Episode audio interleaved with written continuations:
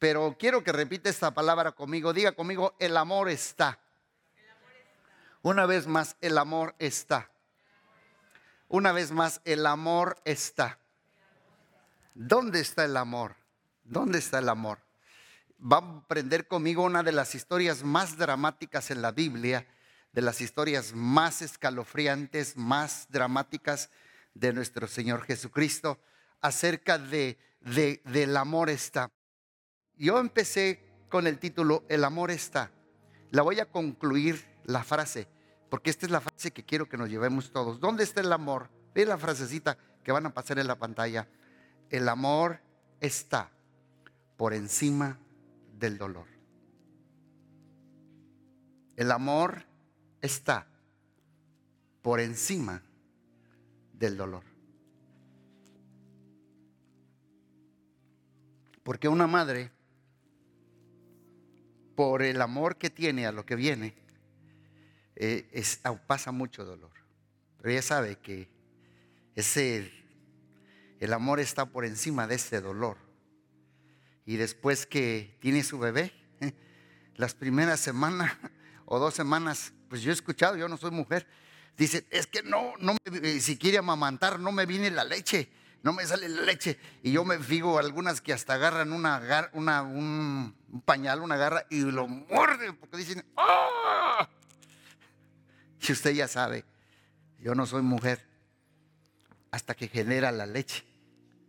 Yo creo que tanto, cualquier tipo de dolor que pasamos por transiciones de la vida, otro tipo de dolor, el amor está por encima del dolor.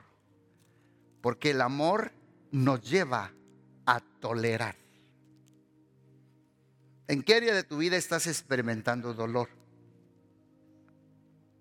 Y cuando el dolor viene, ¿qué puedo hacer? ¿Qué puedo hacer cuando duele?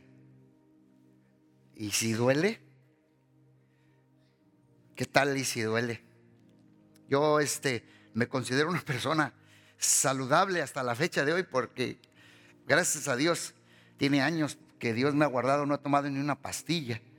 De, siempre que voy a un médico, me dicen, anote aquí todas las cosas que usted tiene, pues no tomo nada. Pero le voy a decir cuál es mi weakness point, con mis dientes. Y siempre que digo, ah, otra vez, otra cirugía bucal que me van a hacer. Y, otra vez digo yo, bueno, eh, pero si paso el dolor, por encima de eso se me va a quitar después. Porque por encima del dolor sabemos que hay un alivio. Y cuando uno pasa por dolores, yo he aprendido esto que una frase que, que me gusta mucho a mí, me sirve mucho a mí, dice, tus éxitos inspiran a los demás, pero tus heridas ministran a otros. Vamos a verlo en la pantalla. Tus éxitos, fíjate bien, me voy a ir muy despacio porque lo que le estoy diciendo es, es very práctico. Tus éxitos inspiran a otras personas, pero tus cicatrices, heridas, ministran a otras personas. Cuando pasas por un divorcio, cuando pasas una fatalidad, cuando pasas con un familiar que tiene, como dijo Julio Melgar, cáncer terminal. Tú dices, wow. A mí, la verdad, eh, yo era pequeño y me crié en, los, en, la, década de los 50, 60 y había muchos artistas pues que escuchábamos en la radio y hace poquito salió ahí en el YouTube que falleció un artista que pues personalmente a mí me gustaba mucho, Diego Verdaguer. Dice, se fue. El que cantaba aún, aún puedo oír el tren partir, mi triste mirar ese, canto se lo llevó el COVID, fíjese. En diciembre se enfermó y ahorita en enero ya también partió. Entonces, ¿cuántos de nosotros no hemos cruzado así? Pero todo lo que cruzamos va a ministrar la vida de los demás. Y uno de los grandes propósitos que Dios permite el dolor es para que podamos ayudar a otros. Por eso yo siempre he creído que no desperdicies tu dolor, úsalo para ayudar a otros. no desperdicies tu dolor, úsalo para inspirar a otros. Porque cuando tú cruces por tu dolor, Dios saca la mejor versión de ti. Escuchen otra vuelta lo que le voy a decir. Cuando tú cruzas un tipo de dolor, Dios saca la mejor versión de tu vida. Y cuando si alguien está aquí cruzando dolor esta mañana o estos días pasó dolor, quiero decirles algo, que aunque la vida no siempre es justa, Dios siempre es bueno. Repito, aunque la vida no siempre es justa, Dios siempre es bueno. Dios usa el dolor para sacar nuestra mejor versión y el dolor nunca nos va a dejar iguales. Así es que quiero que aprendamos de Jesús cómo manejó Jesús el dolor, cómo lo manejó. Imaginémonos a Jesús cuando eh, eh, antes de ir a la cruz, Él está tomando la última cena. Y la verdad, hasta eh, donde quiera se ven fotografías de Jesús con sus doce discípulos con la última cena. Yo creo que le dijo, vamos a sacar este, una fotografía aquí. Jesús con los doce discípulos. Jesús los ama, Jesús les lava los pies, Jesús parte el alimento con ellos, Jesús bebe la copa con ellos, Jesús les ministra, Jesús se saca la fotografía con ellos y, y después, ¿qué pasa con Jesús? Luego, luego, luego se fue al Getsemaní. Veamos el versículo y yo ya entro a los cuatro puntitos que tengo. Entonces llegó Jesús con ellos a un lugar que se llamaba Getsemaní. Acuérdense, ya que hubo la fiesta, ya que cenaron juntos, ya que se sacaron la foto, ya que lavó los pies, ya que los ministró, los llevó a un lugar que se llamó Getsemaní. Digan conmigo Getsemaní. Yo allí estuve hace como unos 17 años. Hay muchos, hay muchos olivos. Los olivos a veces son más de mil o dos mil años de antigüedad. Esos se secan de en medio y se hacen así y siguen creciendo. Nunca mueren los olivos. Por eso se llama, eh, ahorita les voy a decir qué significa Getsemaní. Y dijo a sus discípulos, siéntense aquí entre tanto que voy allí y oro. Y tomando a Pedro y a los dos hijos de Zebedeo, comenzó a entristecerse y angustiarse en gran manera. Entonces Jesús les dijo, mi alma está muy triste hasta la muerte.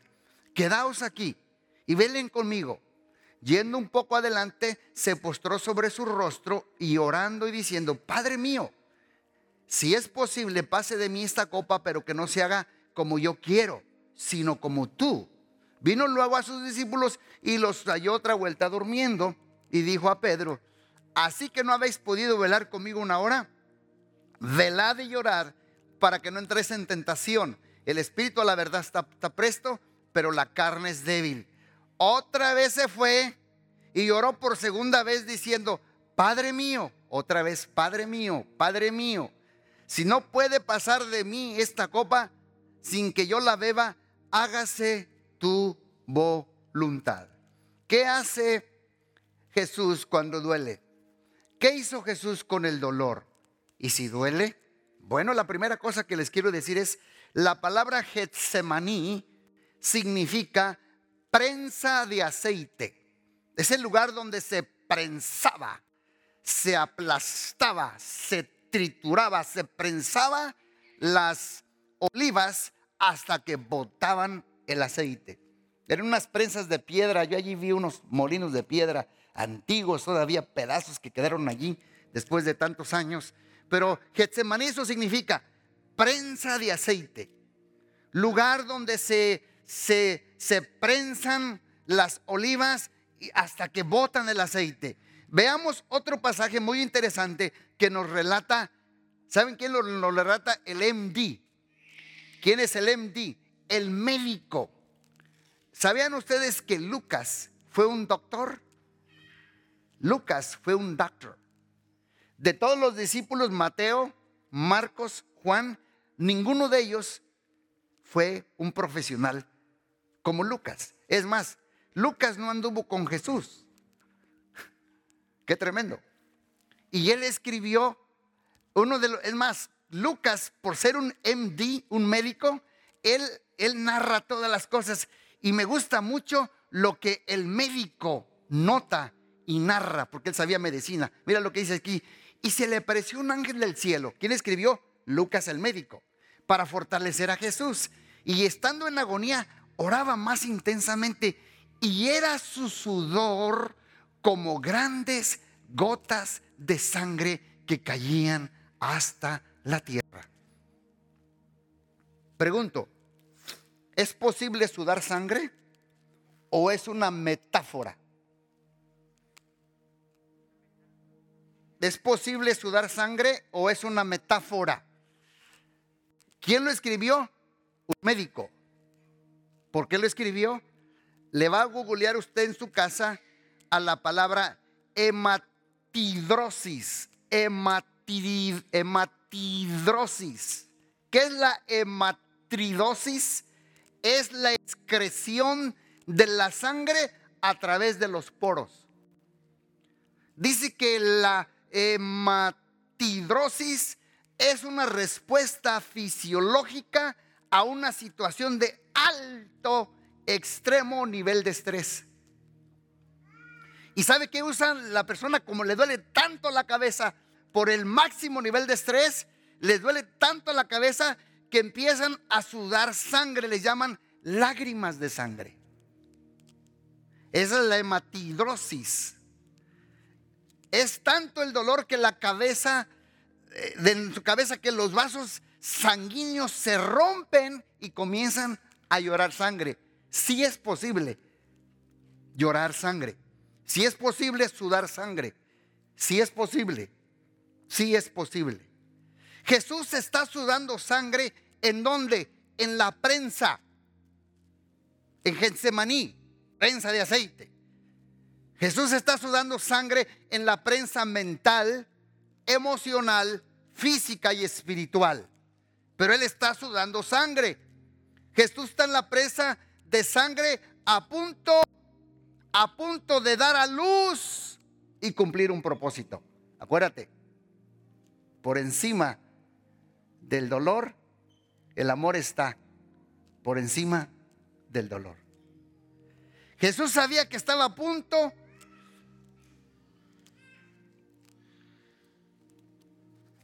de cruzar y vencer la muerte y llegar a una mayor gloria y tener una mayor autoridad y derrotar el pecado y vencer la muerte y abrir el camino a la eternidad. Por eso decía, Padre, si es posible, pase de mí esta copa. Jesús nos entiende a todos los que estamos aquí si estamos pasando un Getsemaní. ¿Qué hizo Jesús con el dolor? ¿Qué hizo Jesús? La primera cosa que Jesús hizo es abrió su corazón al Padre. ¿Qué tengo que hacer con el dolor? Cuando tengo dolor en mi vida, abrir tu corazón a papá. Abre tu corazón al Padre. Y esto hizo Jesús. Abrió su corazón tres veces con su padre y le clamaba, Padre mío, Padre mío, si es posible, una vez, dos veces, Padre mío, que no se haga mi voluntad. Tres veces, Padre mío, que no se haga mi voluntad. En la prensa de aceite, en la prensa, cuando tú estás en una prensa de dolor, tú puedes abrir tu corazón las veces que necesites con Dios. El problema es que muchas veces la abrimos con la gente y no nos puede ayudar mucho. Es entre tú y Dios. Tenemos que imitar a Jesús y venir con el Padre. Y luego, ¿qué pasa? Mira lo que dice Juan 18 del 10 al 11. Entonces Simón Pedro, que tenía una espada, la desenvainó. Aquí ya viene el arresto. ¿eh? Y, hirió al siervo del sumo sacerdote y le cortó la oreja derecha. Y el siervo se llamaba Malco. Jesús entonces dijo a Pedro, mete tu espada en la vaina. la copa que el Padre me ha dado, no la he de beber. La pregunta es, bueno, yo no encontré una espada. ¿Por qué Pedro estaba armado? ¿Que era un matón? ¿Era un soldado? ¿Por qué Pedro estaba armado? ¿Qué estaba haciendo Pedro con la espada? Y él era un pescador. ¿Se ha puesto usted a pensar? ¿Saben por qué Pedro saca la espada y le hace ¡pum! Le rebana la oreja. ¿Saben por qué? ¿Saben por qué? Lo hizo porque Pedro quería salvar a quien él amaba. Él amaba a Jesús y lo quiso salvar. Pedro amaba a su maestro. Por eso unos momentos después su maestro le preguntó, Pedro, ¿me amas?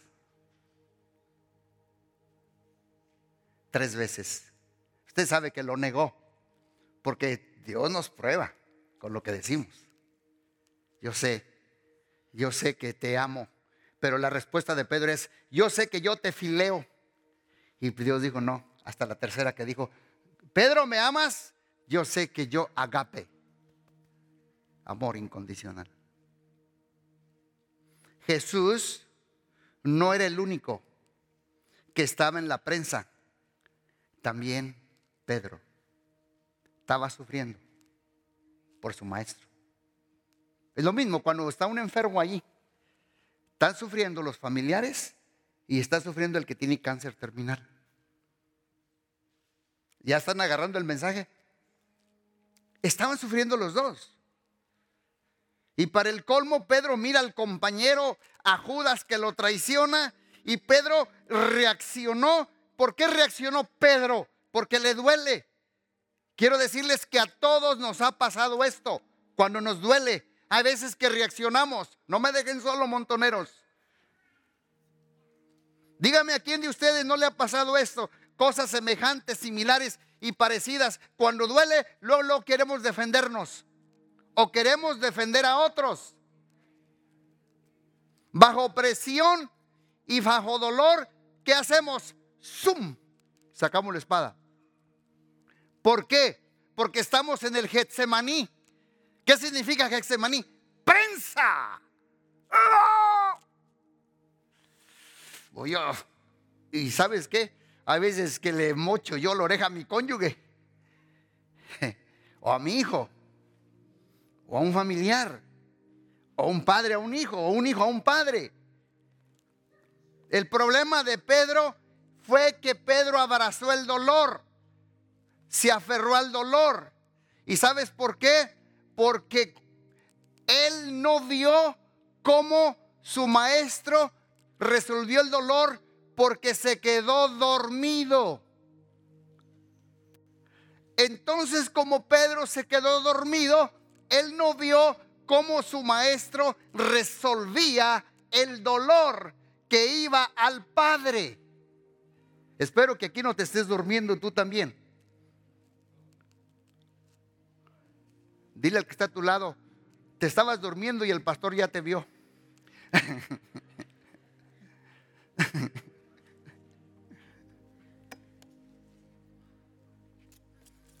¿Cuántos están captando el mensaje? Si te aferras al dolor como Pedro se vuelve crónico. ¿Cuántos de ustedes han cortado orejas? En momentos de presión por defenderse o defender a otros y caemos en la misma trampa que Pedro. Le cortamos al hijo, a la hija, al cónyuge, al vecino, al empleado, al patrón. En presión y dolor terminamos reaccionando pero Dios quiere enseñarnos que en el dolor hay una guay, en el dolor hay una Y. Digan conmigo Y. Esta es la Y, ¿verdad? ¿O es la I latina? Ayúdenme porque yo para información gramatical siempre sacaba un 6 de panzazo. Decía mi mamá, ay hijo, pasaste de panzazo. Dije, pero pasé. Siempre decía, panzazo, pero pasé, mamá. Y siempre en educación física, un 10. Dije, gloria a Dios, ahí se compensa. Escuchen bien, porque lo que estoy hablando es muy práctico. Pero Dios quiere que en el dolor enseñarnos que hay una Y, y, y. Hay un punto decisivo. O voy con Dios y lo saco o voy a terminar hiriendo. Ahí está la transición. Está la bifurcación. Está la I. O voy con Dios y saco el dolor o saco la espada y corto orejas.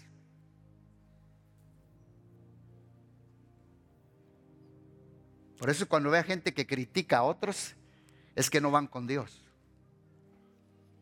Siguen cortando orejas. ¿A dónde cree que yo voy? Pues con Dios. Hay que ir con Dios. Porque la espada que usas en tu dolor no es un arma espiritual. No es un arma dada por Dios. Ahí les voy. La espada, esta es un arma humana. Es un arma de tu propia voluntad. Te está sobreprotegiendo. Es un arma porque tú quieres controlar. ¿Quieres tú arreglar el asunto? Entonces, ¿qué hago? Mete tu espada a la vaina.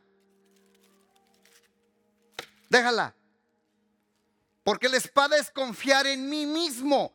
Es creer que yo puedo tener el control y no Dios. Es actuar en mi propia cuenta. Es tomar mi propia justicia. Y dice la Biblia, maldito el hombre que confía en el hombre y pone su carne por su brazo. ¿Qué me quiere enseñar Dios en el dolor? A confiar en Dios. A confiar en Él. Porque las armas que Dios me dio no son humanas. Porque cuando yo uso mi espada es actuar por yo mismo, es decidir por mi propia voluntad. ¿Y qué dice Jesús? El que espada mata, por espada morirá. Mete tu espada a la vaina. ¿Qué hago? Suelta la espada. Número dos, suelta la espada. ¿Y qué es soltar la espada? Look at me. Suéltale el control a Dios.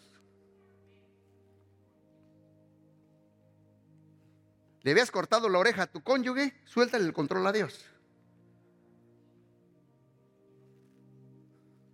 Suelta el control a Dios. Déjale a Él tu dolor. Tú no te defiendas humanamente. Dios dice, de mí es la venganza. Hagamos lo que hizo Jesús. Corrió al Padre tres veces. ¿Cuántas veces? Tres veces. Padre, si es posible que no que pase de mí esta copa. Corrió tres veces al Padre y tú y yo podemos correr al papá las veces que sea cuando estemos en el dolor en el Getsemaní. Yo creo que aquí hay gente ahorita que están pasando algún dolor. Mi mamá me acuerdo que me decía, hijo, obedece, flojito y cooperando. Mi esposa sabe que hasta la fecha, algo que yo tengo una trauma, ella le gusta mucho cómo hay un programa de médicos donde abren tumores del cráneo y, yo le digo, no, no, no, no, ya me volteo y, le digo, tú avísame cuando ya pasa esa cirugía. Ya, ya, le sacaron allí. Y dice, ay, gama, dice, ya, ya pasó. No me gusta, ¿sabe por qué? Yo creo que yo me traumé con las jeringas y las agujas. Y mi mamá decía, no grites. Pues es que en México para todo piquete, piquete, piquete, piquete, piquete. Y mi mamá decía, afloja la nalguita, hijo. ¿Qué estoy diciendo? Que cuando estás en el dolor, ¿qué tienes que hacer? Afloja la nalguita, hijo. ¿Por qué? Porque la needle se va Y sabe que una vez se, enchuecó la, se enchuecó la aguja. Yo grité como chivo. ¡Ah! Dice, todavía ni la estoy poniendo ya estás gritando. Pero hermano, es larga la historia. Yo era, yo era peso lástima, yo era muy tilico, me decían el tilico flaquito. Y me va a picar en el hueso, mamá, no tengo nalga. Cuando Dios me hizo la espalda, a mí me recorrió la mano hasta abajo.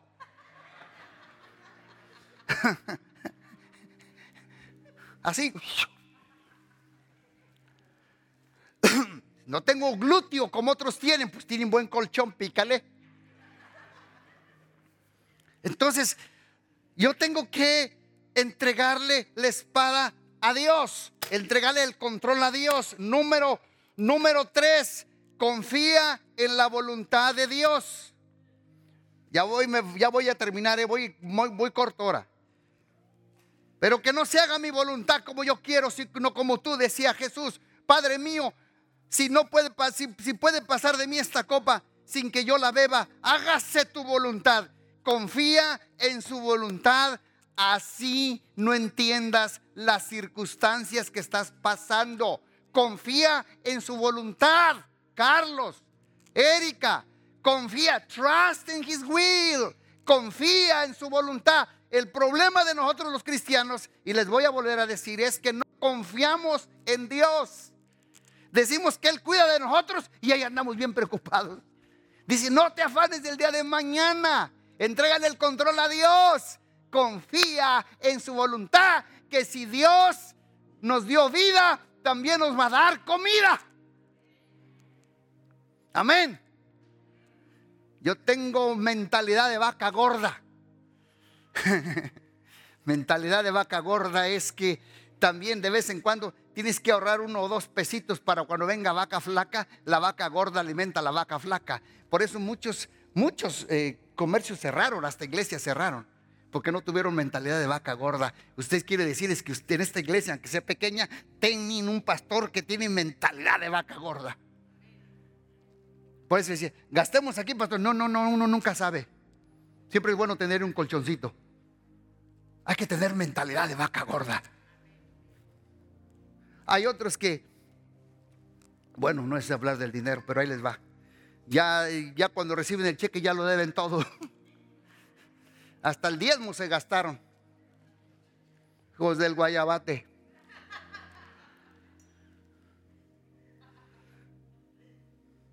Confía en su voluntad, así no entiendas las circunstancias, aunque te parece ilógico, decide confiar en Él. Por eso Jesús dijo, me duele, pero que no se haga mi voluntad. Este es un paso de fe. Mira lo que dice Lucas 22, 51. Entonces respondiendo Jesús dijo, basta, ya, basta ya dejad. Y tocando la oreja, le sanó.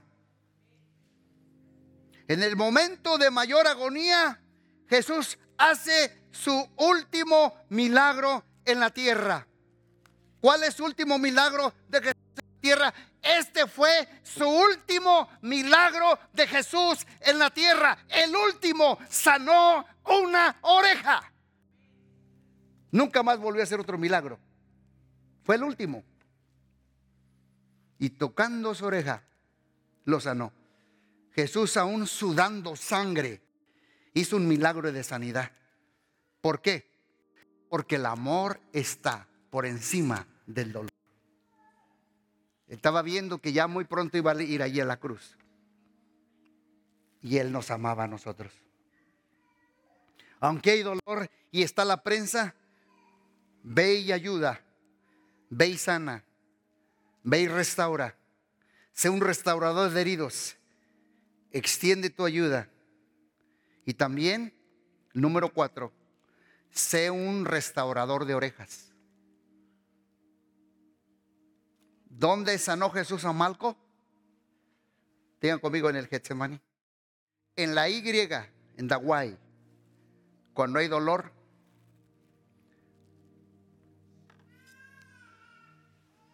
o saco la espada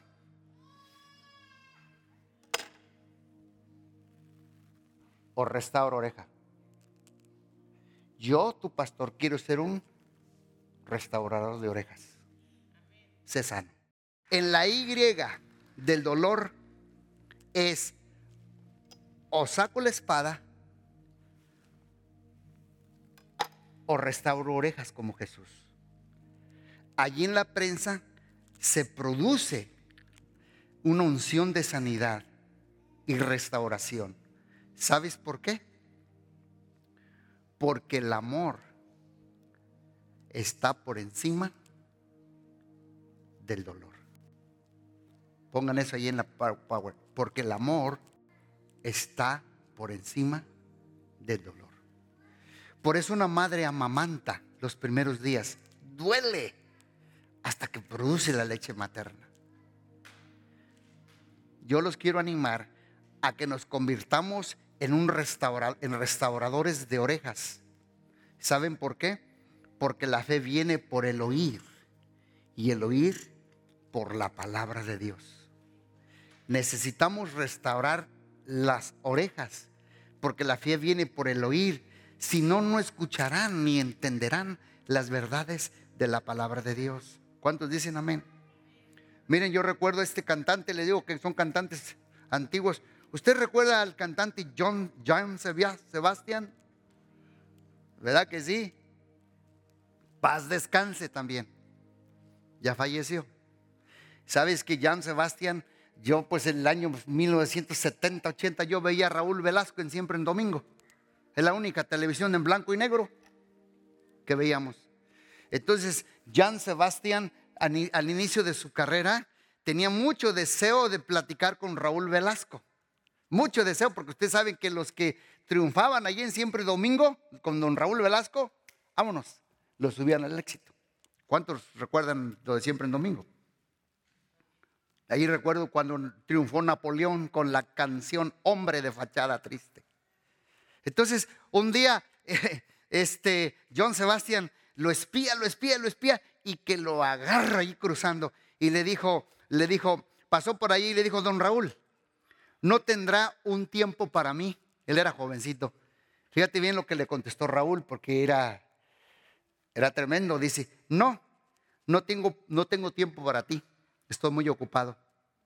Y dijo John Sebastián, se dijo a sí mismo, me juré con coraje que un día ibas a tener tiempo para mí. ¿De dónde lo escuché yo esto? Porque antes de morir se enfrentó con Raúl Velasco porque ahora ya lo llamaba a cantar. Y dice, me juré con coraje Raúl que un día tendrías tiempo para mí porque su amor de él era en la música y el amor de John Sebastian estaba por encima del dolor. Por encima del dolor. Por eso yo sí creo que el amor está por encima del dolor. Y las mejores lecciones que le damos a nuestros hijos no son las que les damos en un salón o en momentos de felicidad. Ah, no, sino las mejores lecciones que le damos a nuestros hijos son lecciones eternas que les damos cuando estamos como papás en el Getsemaní. En los momentos de Getsemaní, allí es donde les damos las mejores lecciones a nuestros hijos. Yo me acuerdo cuando nosotros fuimos pastores en México, en Guerrero, cada seis meses yo tenía que sacar a mi esposa de México a la frontera para, porque recibía ahí un permiso nomás por seis meses. FM3, FM3, yo recuerdo siempre. Y veníamos y, cada seis meses. Y una vez nos invitaron a la boda de tu hermano, parece que fue tu hermano en Nueva York. Y nos compraron un vuelo directo desde Morelia hasta Nueva York. Veníamos nosotros de Guerrero. Y cuando estábamos allí para documentar ya, eh, para subir al avión, la aerolínea Taesa, ustedes recuerdan esa aerolínea, por cierto, la muerte de los Taesa ahí fue en Uruapan, Michoacán. Ahí se cayó el avión, subió y ¡pum! cayó por la zarara tras los, aguacates. Y ahí se desapareció la línea Taesa. Íbamos a viajar en la línea Taesa, estábamos formados. y cuando van viendo los papeles de mi esposa, dice, ella está de ilegal en el país. Dije, ¿what? ¿Qué pasó? Ella está de ilegal. Y los niños, ¿te acuerdas? Le voy a decir, ya no les quiero platicar porque no me gusta, no me gusta eh, pasar ese sentir que sentí en el aeropuerto. Terrible. Eh, me, trataron mal. Yo sé que querían, y los de las de migración dijeron, vente para acá, acá te vamos a ayudar. Es larga la historia. Pero gracias a Dios por los de Aeroméxico que me vieron a un lado y dijeron, ven. Dice, ahorita te vamos a mandar a México por otro vuelo y te vas de México y vas para allá. Es larga la historia, ellos nos llevaron, ¿te acuerdas? La aeromoza nos llevó hasta la casa. Pero a, lo que voy es a esto. Mi hijo Gama, no sé qué edad tendría, nueve, diez añitos. Me acuerdo que él estaba feliz y íbamos a bajar a Nueva York, estaba contento y se acercó el niño y se me quedó mirando, pues su mamá pues le dolió mucho, mi esposa estaba llorando. llegamos a, llegamos a la, a la casa y me quedó mirando el niño así chiquito y dice, papi, papi, sí vamos a ir, vamos a ir a Nueva York. Y le voy a decir sincero, yo también me sentía en el dolor, en la prensa de aceite. Y la mejor lección que le podemos dar a nuestros hijos es allí. Y le dije, sí vamos a ir y vamos a viajar. Y ahorita nos vamos a ir en un bus, en un autobús. Vamos a ir aquí a la central de camiones y nos van a llevar desde Morelia hasta la Ciudad de México a ver cómo le hacemos. Nos quedamos dormidos hasta la una de la mañana ahí en el aeropuerto, ¿te acuerdas? En la Ciudad de México. Pero te voy a decir, yo sé que a mi hijo no se le olvida que las lecciones eternas que le damos los padres de familia es cuando estamos en el Getsemaní. Son las que damos nosotros los padres de familia porque el amor está por encima del dolor. Y cuando duele, ama. Y cuando duele, restaura orejas. Y cuando duele, abre tu corazón al Padre. Y cuando duele, suelta la espada. Y confía en la voluntad de Dios y que tu dolor y mi dolor sea un motivo de restauración. ¿Saben por qué?